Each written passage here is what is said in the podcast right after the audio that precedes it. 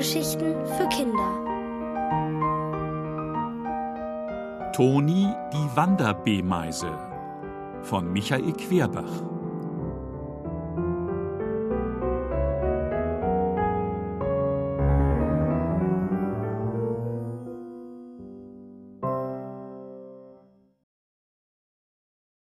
Gefährliche Begegnung Herr Sägebrecht, von seiner Familie verlassen, soll kochen lernen, damit er auf eigenen Füßen stehen kann. Den ganzen Nachmittag hatte er mit großen Augen zugeschaut, wie die beiden Zehmeisen Felicitas und Severina kochten und nochmal kochten und die Rezepte aufschrieben, während Toni und die Wanzenknacker in der Gegend herumwetzten und die Zutaten anschleppten. Noch nie hatten B-Meisen so geschuftet. Selbst Herr Sägebrecht hatte dergleichen nicht gesehen. Nach und nach vergaß er seinen Kummer und staunte nur noch. Da sagte Felicitas über die Schulter Herr Sägebrecht, vielleicht sollten Sie sich ein wenig künstlerisch betätigen. Herr Sägebrecht verstand nicht recht. Künstlerisch betätigen? Ja, können Sie nicht zum Beispiel singen?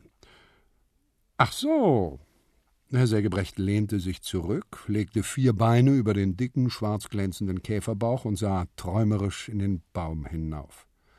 Singen, nun ja, es gab eine Zeit, als ich noch nicht verheiratet war, da habe ich tatsächlich gesungen, fast täglich nach Feierabend. Und ich darf sagen, gar nicht mal so schlecht. Meine Frau hat mich sogar nur wegen meines Gesangs geheiratet, äh, sagt sie. Na, fabelhaft, rief Felicitas. Super, dann singen Sie doch wieder. Vielleicht hört das Ihre Frau und kommt zurück. Potzklops, das war eine Idee, das fand auch Herr Sägebrecht. Aber er hatte schon so lange nicht mehr gesungen, seine Stimme würde ganz eingerostet sein. Er zupfte mit einer Hand an seiner Kehle herum, räusperte sich, knödelte ein paar Mal probeweise. Aber dann legte er los. Oje. Unsere Ameisenfreunde trauten ihren Ohren nicht. Das nannte der Singen? Dieses Brummen und Summen, dieses Schnarren und Knarren, dieses Geächz und Gekrächz? Bonzo meinte trocken: Nachtigall ist er keine. Aber Herr Sägebrecht war ganz aus dem Häuschen. Juhu, es geht noch, es geht ja noch immer und genauso gut wie früher, oder wenigstens fast, wenn das meine Frau hört. Dann aßen sie zu Abend, mit vier Gängen und allen Schikanen, und Herr Sägebrecht, der noch nie dergleichen gekostet hatte, war entzückt und sagte immerzu mit spitzem Mund Exquisit, delicieux. Meine Frau wird staunen, wenn ich ihr das vorsetze. Als sie sich am nächsten Morgen verabschiedeten, strömte Herr Sägebrecht über vor Dankbarkeit und schüttelte ihnen allen immerzu die sechs Füße, was eine gewisse Zeit in Anspruch nahm. Und dann gab er ihnen noch einen guten Rat auf den Weg.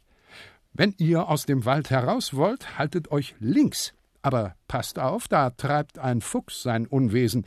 Er frisst zwar am liebsten Kaninchen, aber wenn er tagelang keine findet und hungert, ist er nicht wählerisch. Seht euch vor.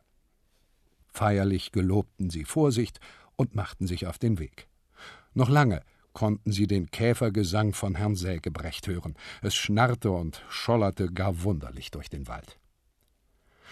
Es war längst Nachmittag. Stundenlang waren sie vorsichtig durch den Wald geschlichen, wie von Herrn Sägebrecht empfohlen. Sie hatten eine längere Pause eingelegt und einander mit Wache stehen abgelöst, aber kein Fuchs ließ sich blicken. Jetzt ging es langsam auf Abend zu, und sie mussten sich nach einem Quartier für die Nacht umsehen. Unsere Freunde hatten müde Beine und ließen sich einfach neben einem großen Loch in der Erde ins Gras sinken. Kein Fuchs weit und breit, hier war's gemütlich. Bonzo musste sich natürlich noch ein bisschen Bewegung verschaffen und joggte mit rosa Stirnband in der Gegend herum. Aufgeregt schnatterte alles durcheinander. An Vorsicht dachte keiner. Toni aber war nachdenklich. Sagt mal, fragte er nach einer Weile, wie wohnen eigentlich Füchse? Na, Nester werden sie bauen, in den Bäumen, schrie Wenzelslaus, und alles lachte. Toni nicht. Sehr witzig, mein Süßer. Aber du hast sicher schon mal was vom Fuchsbau gehört. Unterirdisch, meine ich. Klar, und wo ist da der Witz?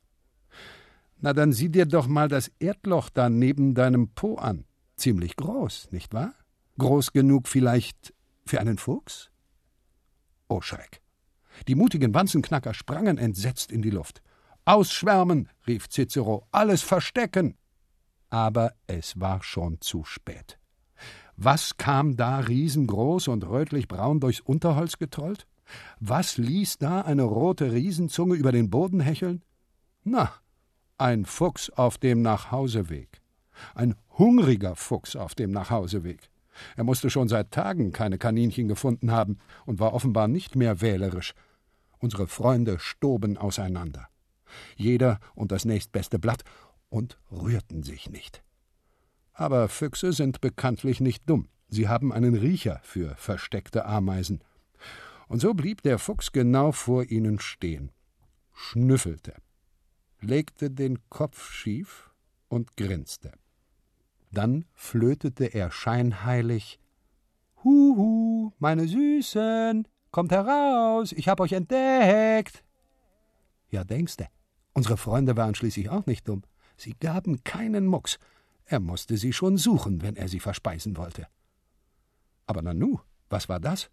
Wurde der Fuchs da nicht plötzlich nervös, unruhig, kribbelig geradezu? Seltsam. Er schien sich zu schütteln und vor sich hin zu schimpfen. Ja, was ist denn was zum Kuckuck? Da soll doch der.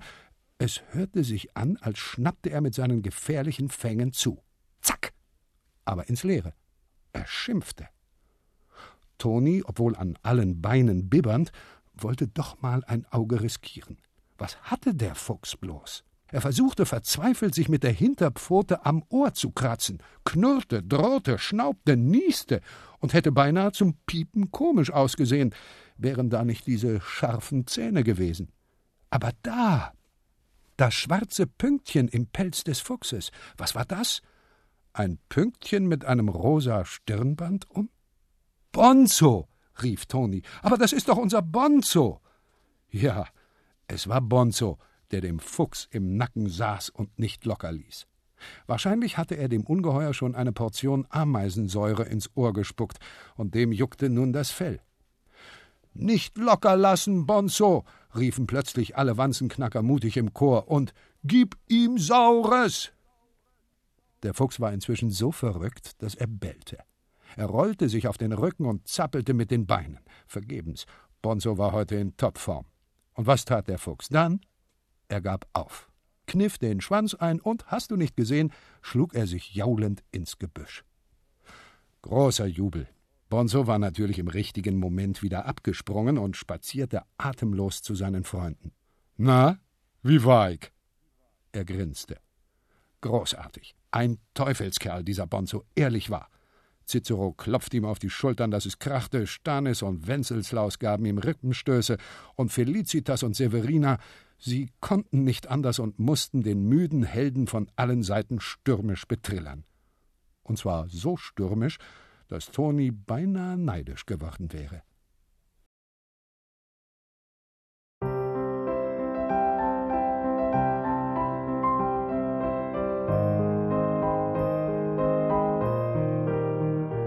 Ihr hörtet Toni die Wanderbeemeise von Michael Querbach. Gelesen von Andreas Tieck. Ohrenbär. Hörgeschichten für Kinder. In Radio und Podcast.